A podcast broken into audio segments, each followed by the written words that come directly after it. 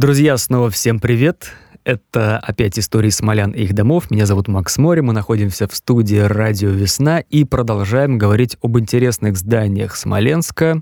И не только, кстати, Смоленска. Есть у нас выпуски, которые переместились за пределы города. И также говорим, само собой, о жильцах и о людях, самом главном нашем достоянии. Сегодняшняя творческая пара. Ольга Ефимкина, экскурсовод и журналист. Привет. Привет, привет. Наконец-то я на радио «Весна». Я все время слушаю в машине это радио. Оно мое Ой, любимое. как нам приятно сейчас стало. И Александр Губарев, фотограф. Привет. Здрасте. Так, традиционно дом представляете вы. Где он находится, прям максимально подробно его локацию, как он выглядит, что он из себя представляет и почему он. Дом находится в Запольном переулке, это дом номер 5А. Наверное, те, кто любит много гулять по городу, этот дом замечали. Может, не обращали внимания там на его номер, но он такой заметный там. А, то есть э, Запольный переулок — это промежуток между улицей Твардовского и Рачевским оврагом, вот где мостик, чертов мост. Представляется, что там в основном частный сектор. Вот как А, правило. не совсем. Мне так кажется. Не совсем. Там есть некоторые частные дома, и есть дома, которые построились э, в последнее время, есть дома, которые построены даже перед Великой Отечественной войной, после. Но они такие дома, там в основном застройка такая, ну, прямоугольнички кирпичные, да, такие много пяти там этажки по- повыше дома. И среди этого всего вдруг э, выплывает вот этот вот э, дом, о котором я буду писать. А, дом такой очень необычный. э, Он необычный по своей форме, он необычный по своему виду, по своим украшениям. Он там смотрится как такой, ну, не знаю, прямо рояль в кустах. То есть там не ожидаешь увидеть такое. Описать его форму вообще на самом деле достаточно сложно. То Да, есть у него с одной формы. стороны два такие а, выступа полукруглые, типа эркеров, но очень больших. Там прям целая квартира в эркер получается Мгм. помещена. А, это с одной стороны, и там как раз еще находится судебный департамент учреждения. Там, может, тот, кто как-то с ним связ- связан, а, обращал внимание на этот дом, и поэтому. И у этого дома есть вторая часть э, другого цвета. Для некоторых людей она воспринимается как другой дом, но это части этого же дома, и они связаны таким надземным переходом. Все, я понял, интересно. где этот дом. Он Вот. действительно очень интересный. Я все хотел о нем узнать. Вот, наконец-то шанс. Ну вот, сможем сегодня поговорить.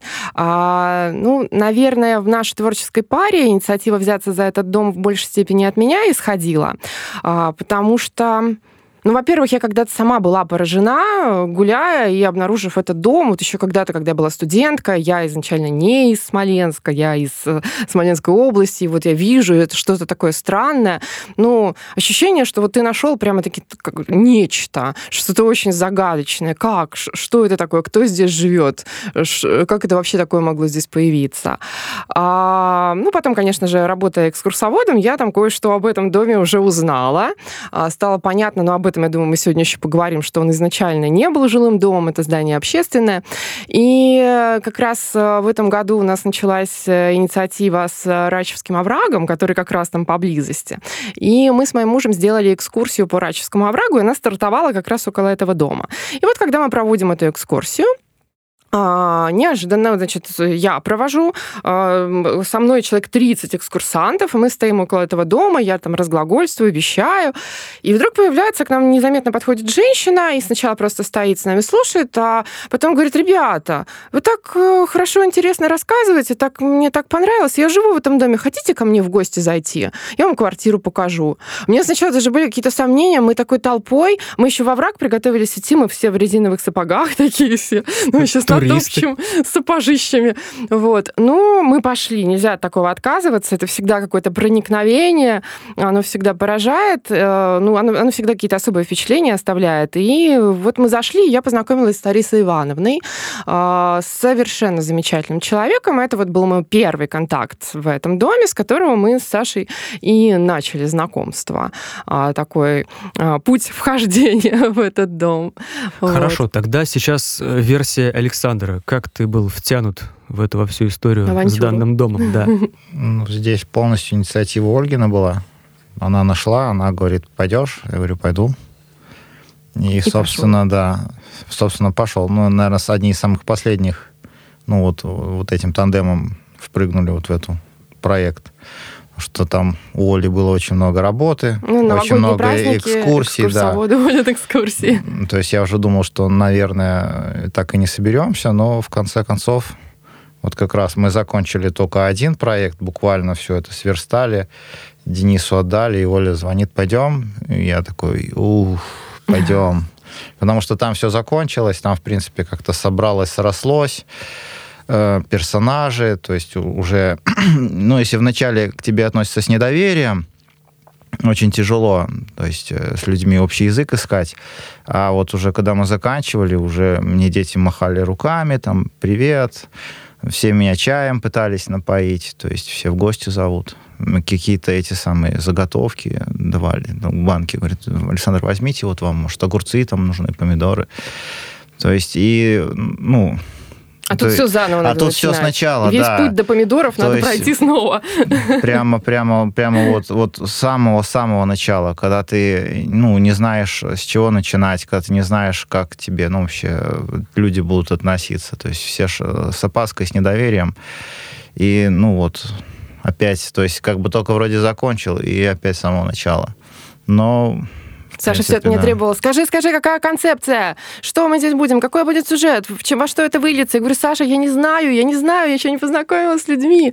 Мы так прямо вот сначала было видно, что Саша переживает, вот как-то подгоняет события.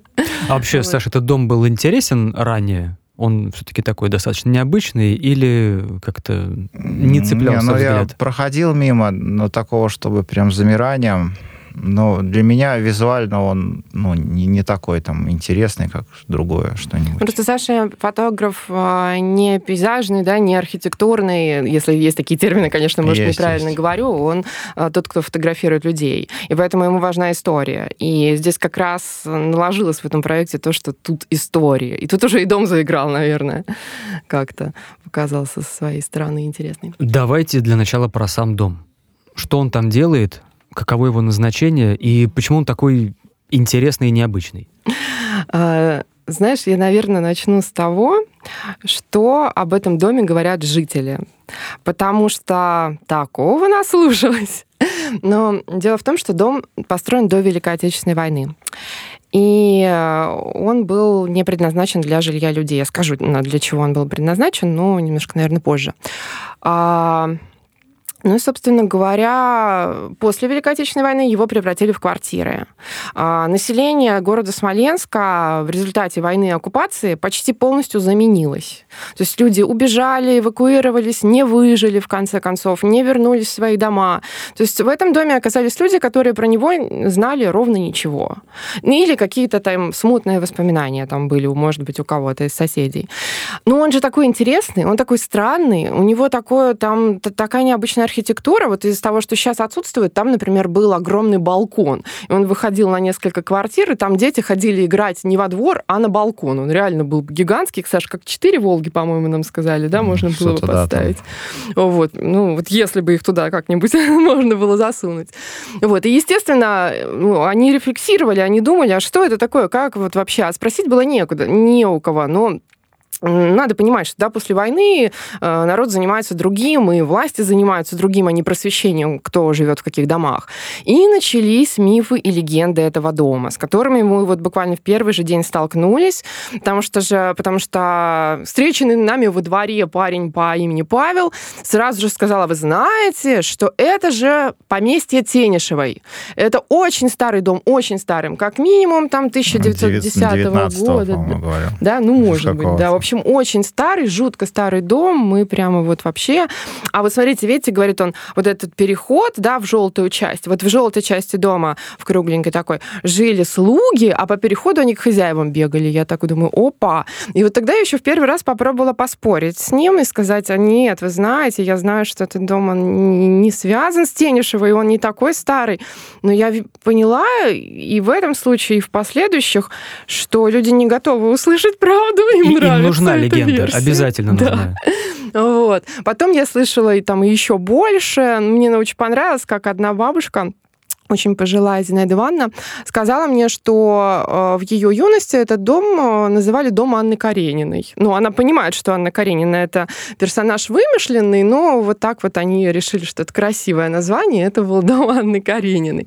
Там мы говорили о том, что что он был построен а, как немецкий госпиталь Первой мировой войны, причем этот информант забыл про то, что мы не были в оккупации под немцами в Первую мировую войну. И что якобы архитектор этого дома специально сделал такую форму необычную, чтобы во время Второй мировой войны, во время авианалетов немецкие летчики лучше прицеливались, глядя на этот дом. Ну, в общем, я поняла, что я собираю фольклор, и мне это тоже стало вот очень интересно, потому что такие необычные истории рассказывают.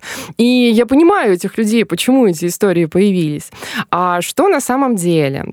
А, ну, с историей этого дома я разбиралась вместе с историком, сотрудником СМЛГУ Демьяном Валерьевичем Валуевым.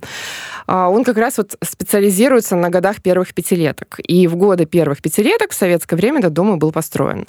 А, ну, судя по тем немногочисленным данным, которые встречаются в большей степени в газетах того времени, в рабочем пути, кстати, да, рабочий тут путь везде где-то сопутствует нашим исследованиям, а, там говорится о том, что построен он был в 1935 году, по крайней мере, завершен. Когда было начало строительства, ну, к сожалению, не получается узнать. Почему данных довольно мало? Потому что это здание было предназначено для детского комбината Белорусского военного округа. То есть здание ведомственное, военное. Ну, а военные архивы хранятся в отдельном месте, не в Смоленске, добраться до них нельзя. Я, кстати, собираюсь поехать на поиски. А, это во-первых. А во-вторых, военные, по всей видимости, ну, они же и сейчас, если ходить около военной части, с фотоаппаратом особенно, они выходят Можно и говорят, что это это такое, да. да. И говорят а-та-та. Ну, видимо, и тогда тоже слишком много про этот дом было писать нельзя из каких-то вот опасений, там, разглашения работы военных у нас. А штаб Белорусского военного округа тогда находился вот непосредственно в Смоленске, а не в Минске. Потом он туда переехал.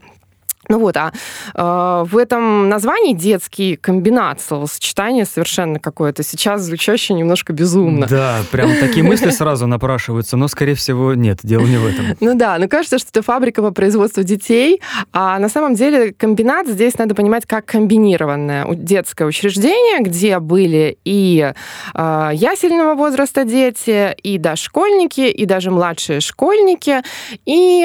М- но тут надо понимать, что э, дом этот построен в такое время, и он имеет такие архитектурные особенности. Они, кстати, вот если, если есть архитектурная насмотренность, это сразу видно. Э, он построен в стилистике конструктивизма. Конструктивизм — это такой стиль революционный. Это когда архитекторы поверили, что действительно будет какой-то совершенно новый мир теперь построен. Ну, для него нужна... функция преобладает над да. Каким-то внешним там изяществом. Да, ну, изящество у этих домов я все-таки вижу, я считаю, что оно есть. А, убраны все украшения. Это такой минимализм. А, да, конструктивисты говорили о том, что дом, если это жилой дом, это машина для жилья. То есть а, нужно как бы про, про осмыслить жизнь человека как э, функционирование механизма и вписать, сделать дом такой формы, чтобы там было удобно этому механизму функционировать. Если мы здесь говорим о том, что это детское учреждение, то и дом был построен так, чтобы детское учреждение наиболее удобно там функционировало. А, конструктивизм это еще и всегда, почти всегда огромные окна, потому что строительный материал того времени это начали позволять. Можно было из железобетона сделать большущую балку, перекрыть окно, и оно будет такое поперек себя шире, что называется. У этого дома были гигантские окна, вот эти вот все выступающие башенки эркеры, они были застеклены практически полностью. Сейчас, ну, видимо, когда превращали этот дом в жилой после Великой Отечественной войны, там уже эти окна убрали, потому что, ну, наверное, было было сложно удерживать тепло, и людям, у которых, э, ну, практически получается округлая стена, которая в прямоугольной комнате замещала бы четыре стены, она вся из окна. А и это не стеклопакеты? Да. Абсолютно. Ну и плюс, а как спрятаться от соседей? А где купить э, округлый карниз? Да, вот как бы, чтобы шторы повесить. Я, кстати, хочу раскрутить историю о том, что мне кажется, что, возможно, архитектор предусматривал термошторы, для этих окон, потому что такое вот у конструктивистов бывало. Но это надо обращаться к архиву.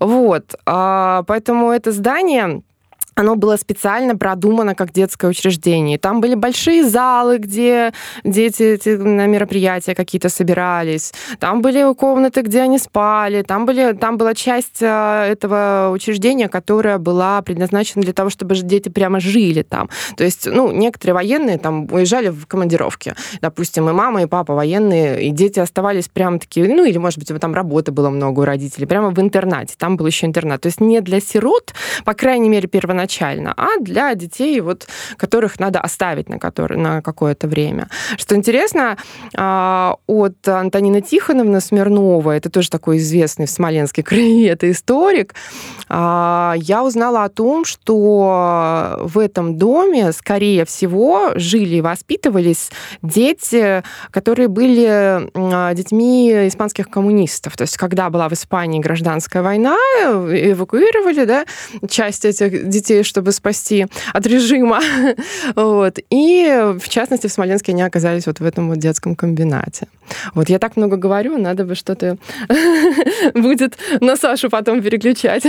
да, мы можем перейти к каким-то уже историям внутри дома и историям жильцов. Вообще, как я там думаю... живут ага. люди, что там интересного, учитывая, что это вот такое пространство, где какие-то залы, кабинеты, где, были. где квартироваться-то? Как это все сейчас там? У нас была идея, ну, то есть показать, ну, рассказать, то есть через призму детей. И вот Оля писала текст последний про 25-й кадр, мне очень понравилось.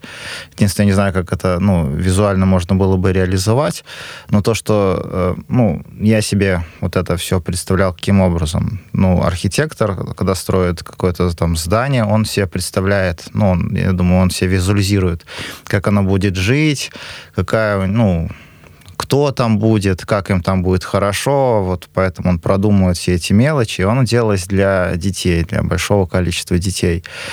И, ну, я так понимаю, вначале там было их много, и если представить себе школу или пионерский лагерь, то есть это было такое достаточно, наверное, шумное место, где было много детского смеха, много такой веселой возни. Ну, вот я себе как-то вот это так представляю.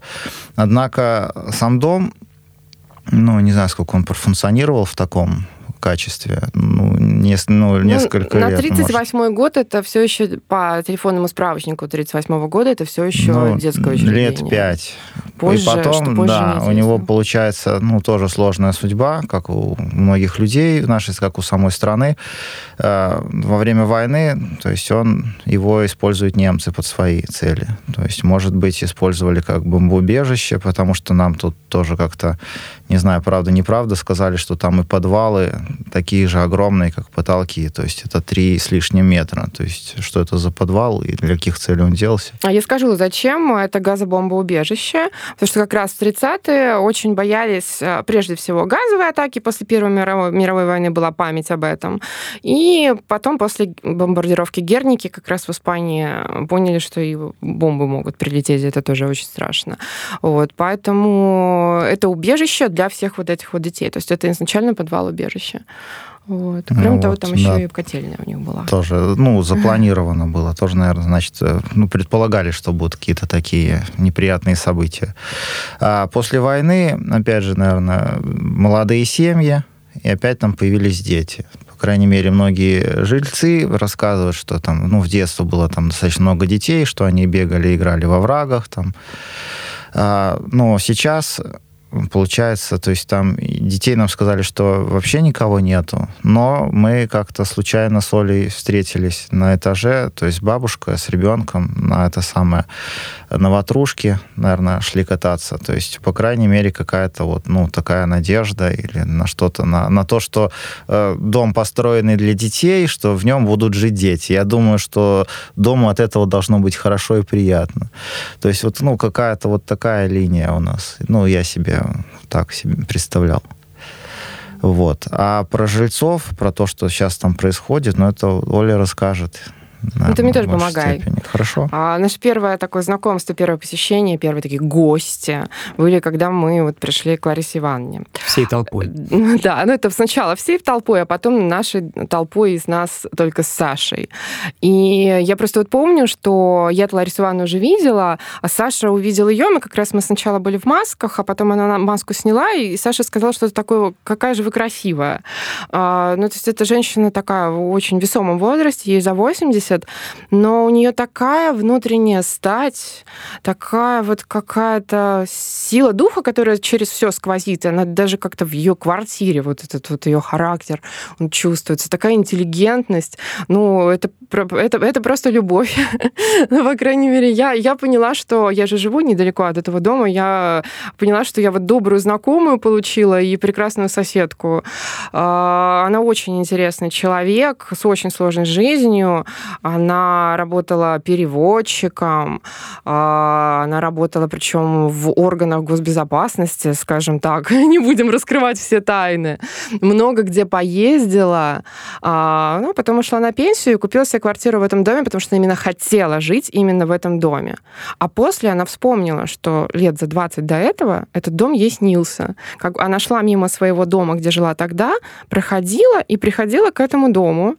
А, и этот сон был навязчивый, он повторялся. И только уже там поселившись, она поняла, что вот как-то все сошлось. И она понять не могла, то есть почему по ощущениям она идет домой, ну, что вот она идет домой, но она проходит мимо своего дома, в котором она тогда жила. То есть она говорит, что я не знала. А потом, впоследствии, вот уже по прошествии нескольких лет, когда она там стала жить, она поняла, что она шла именно сюда.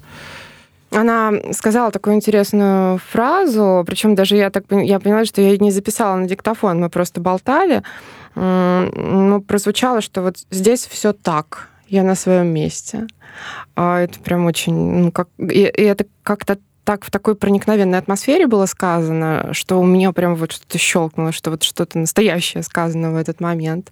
А у Ларисы Ивановны там была целая детективная история. В этой квартире мы не будем, наверное, все карты сегодня раскрывать. А, я Есть полная версия, этом... ресурсы да. штаба, материалы, фото, текст.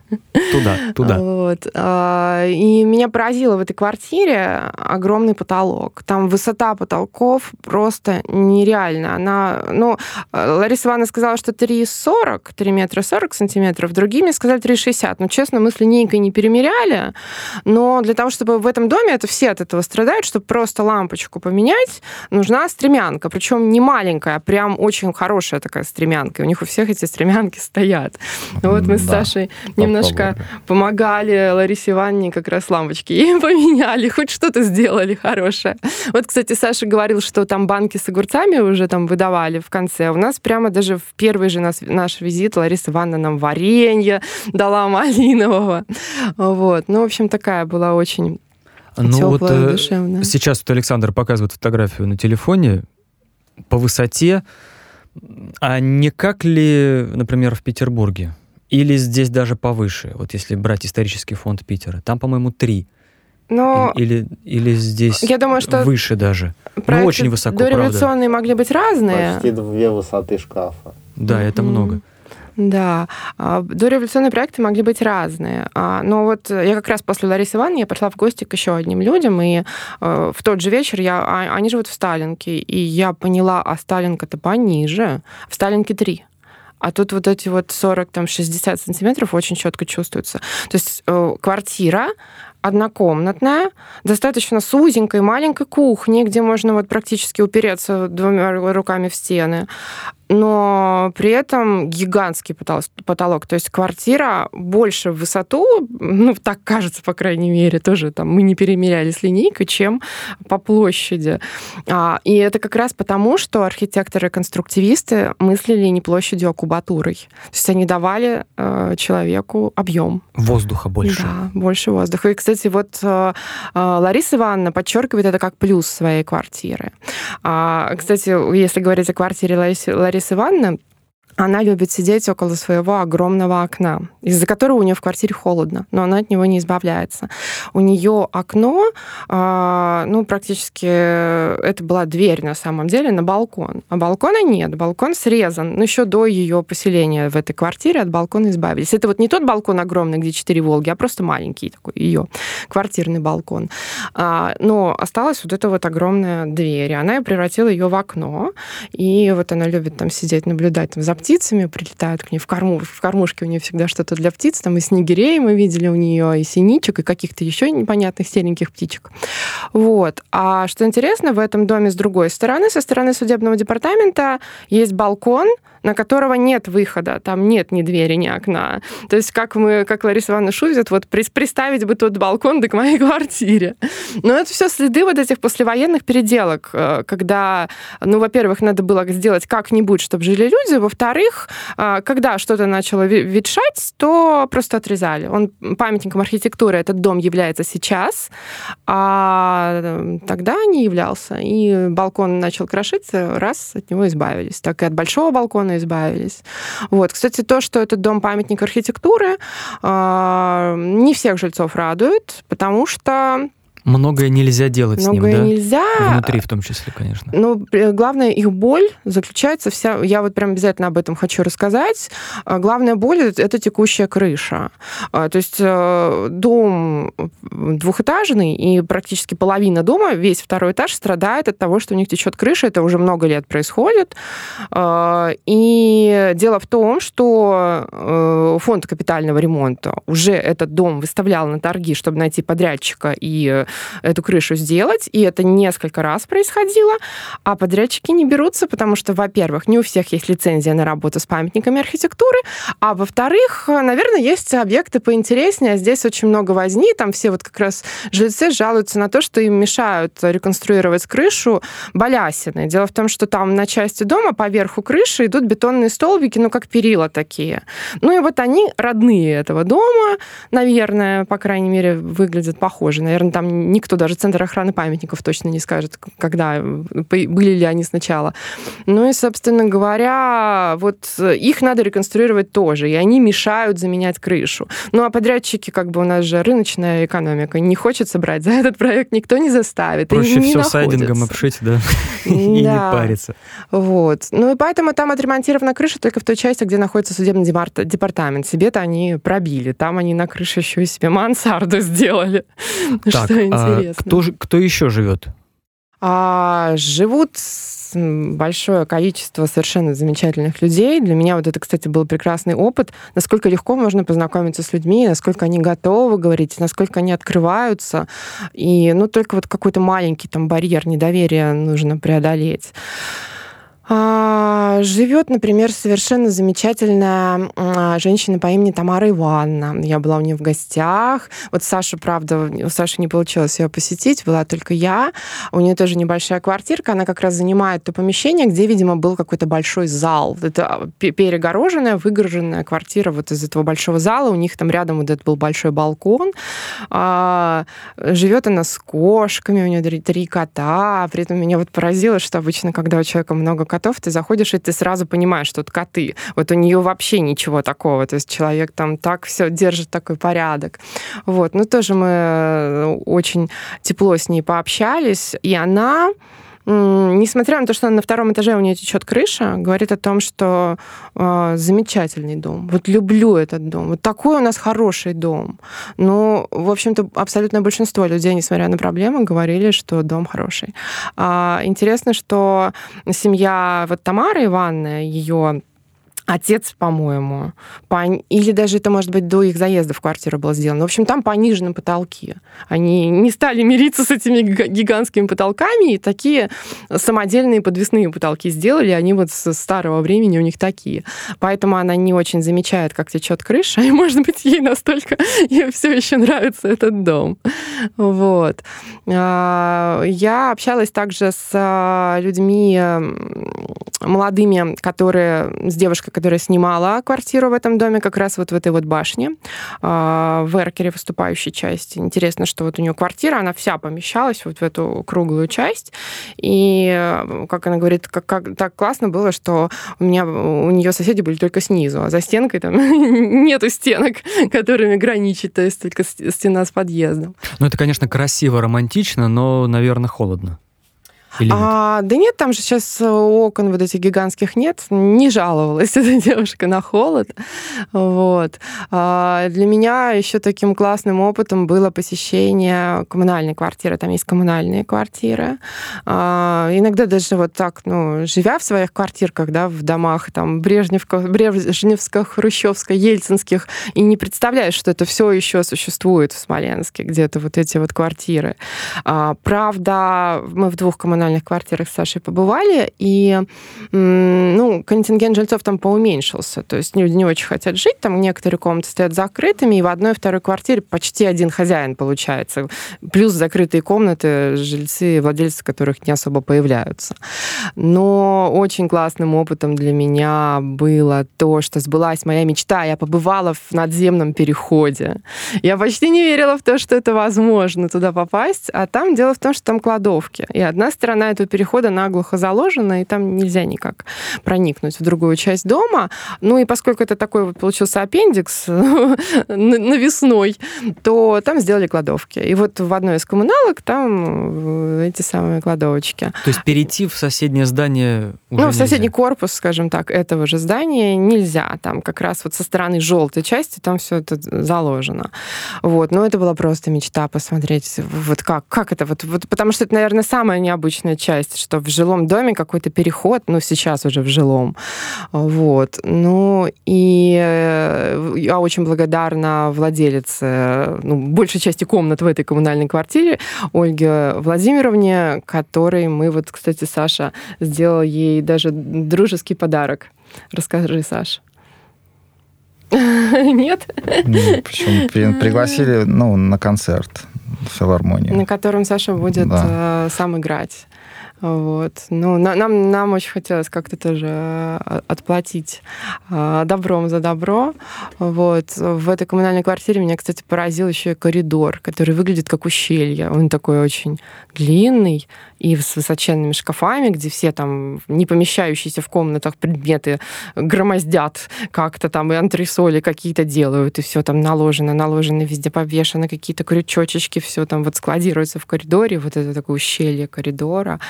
И эм, нам рассказали, вот к слову, о детях, да, которые я хочу какой-то такой вот красной нитью пропустить этот мотив детства через этот дом, который сейчас не очень детский. А, вот как раз а, Ольга Владимировна вспомнила о том, что своих детей она развлекала в этом коридоре. она привешивала там качели к этим шкафам. И они прям там у нее качались. И на велосипедах они там ездили по этому длинному коридору.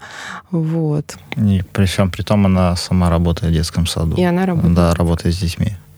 Вообще, какова, на ваш взгляд, судьба этого дома? Что с ним будут делать? Э, жильцам, возможно, э, как-то нужно бороться за коммунальные улучшения. Получится ли это у них? И что надо делать в таком случае, если ты вот живешь в памятнике? Ну да, это на самом деле проблема жить в памятнике, увы, к сожалению. А, я познакомилась еще и с Галиной Ксенофонтовной, которая старшая по дому. Вот. Правда, только по телефону мы смогли с ней поговорить, но она охотно разговаривала по телефону.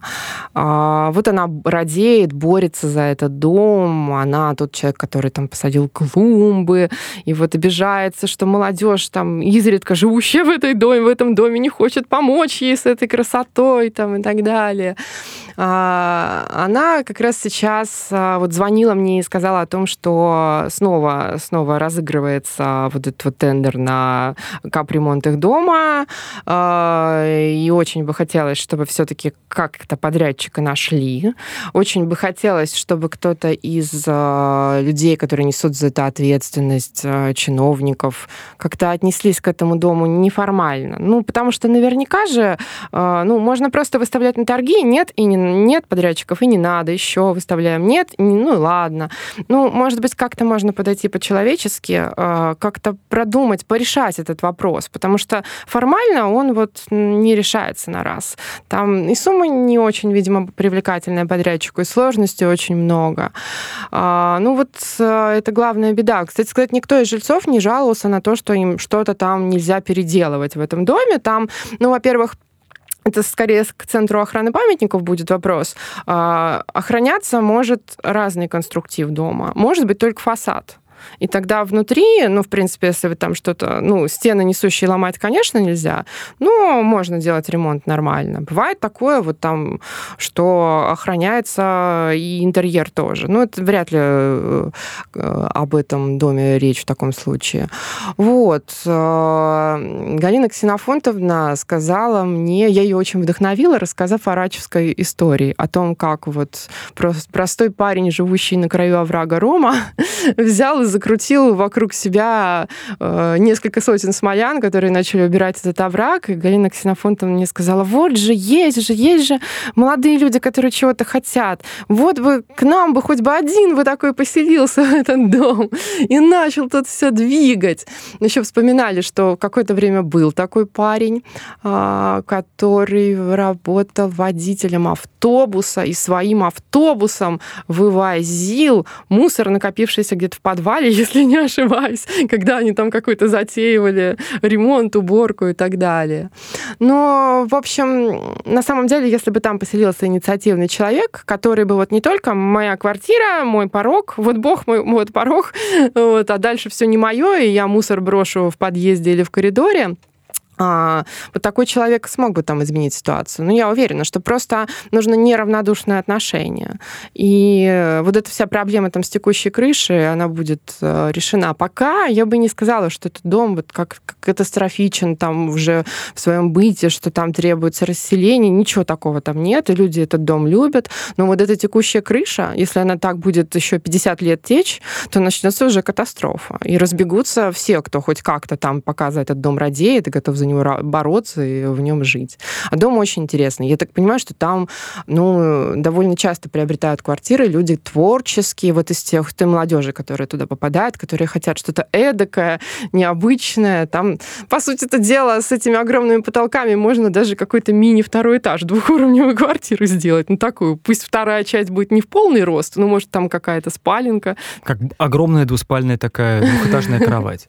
Да, как вариант. Давайте уже тогда под занавес, чтобы нам быть более-менее лаконичными. Александр, э, касательно историй каких-то, которые ты все время пытаешься найти в объектив, чтобы поймать. Как с этим домом? Внутри квартир, жильцы, вот эти коридоры, коридоры ущелья, переходы. Что-то получилось? То, чего ты, как правило, хочешь всегда? Не знаю сейчас, как там ответить. Ну, интересные люди есть. Мы встретили интересных людей, вот как раз самый первый наш герой. Ну, очень. И первое впечатление было прям такое сбивающее.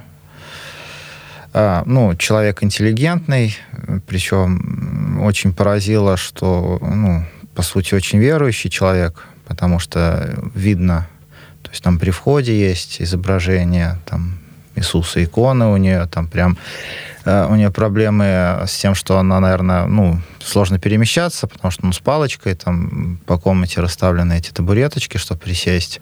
И я, ну, понимаю, что наступил момент, когда ей сложно было ходить в церковь, в которую она ходила, то есть она пела, и она у себя дома собрала вот такой алтарь, то есть зажигает лампадку, то есть вот, э, причем, ну, то, что она верующий человек, ну, это видно по, по деталям.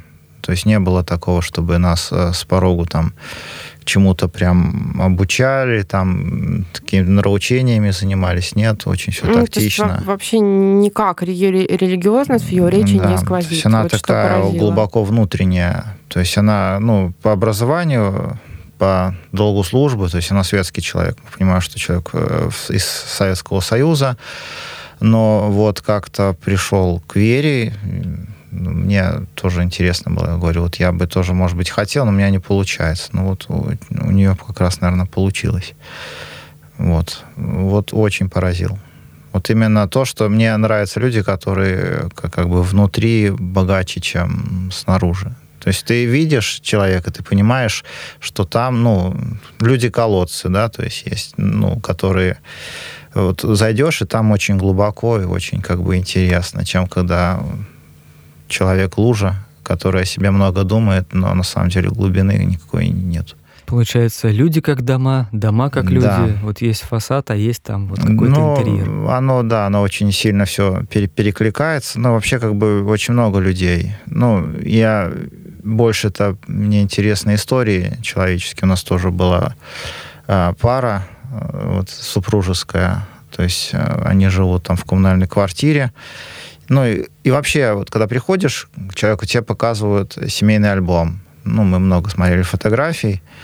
И очень э, такое странное чувство, когда ты можешь, грубо говоря, жизнь человека перемотать назад. То есть ты можешь вернуться на 20-30 лет назад на какие-то вещи, через фотографии ты видишь, какой он был, а, ну, какой молодой, допустим, или там горел чем-то, то есть там дети. А вот время идет, жизнь человека меняет, то есть и вот через вот эту линию можно посмотреть. Если можно было свою жизнь так, может быть, мы что-нибудь изменили бы в себе. Но если бы мы могли забежать вперед. Но у нас есть только вот сегодня и, и, и то, что прошлое. Очень доставляет удовольствие смотреть, как Саша работает с людьми, потому что он, а, ну, где-то пытается схватить там какой-то момент, когда они что-то делают, а, но в то же время мы же мы вторгаемся в чужую жизнь, мы должны спросить разрешение, да, договориться, а можно ли вот так вас покажу сейчас, когда вы цветы поливаете там или чайник ставите, и, ну, ну иногда когда-то какой-то какому-то постановочному кадру нужно пригласить там, попросить человека попозировать.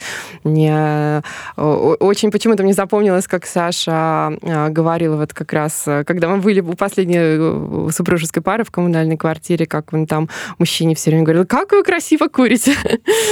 Ну, это красиво, это вредная, красивая привычка. То есть она вот половина кинематографа 20 века была построена на красивом курении. Это пропаганда, наверное, вырежете.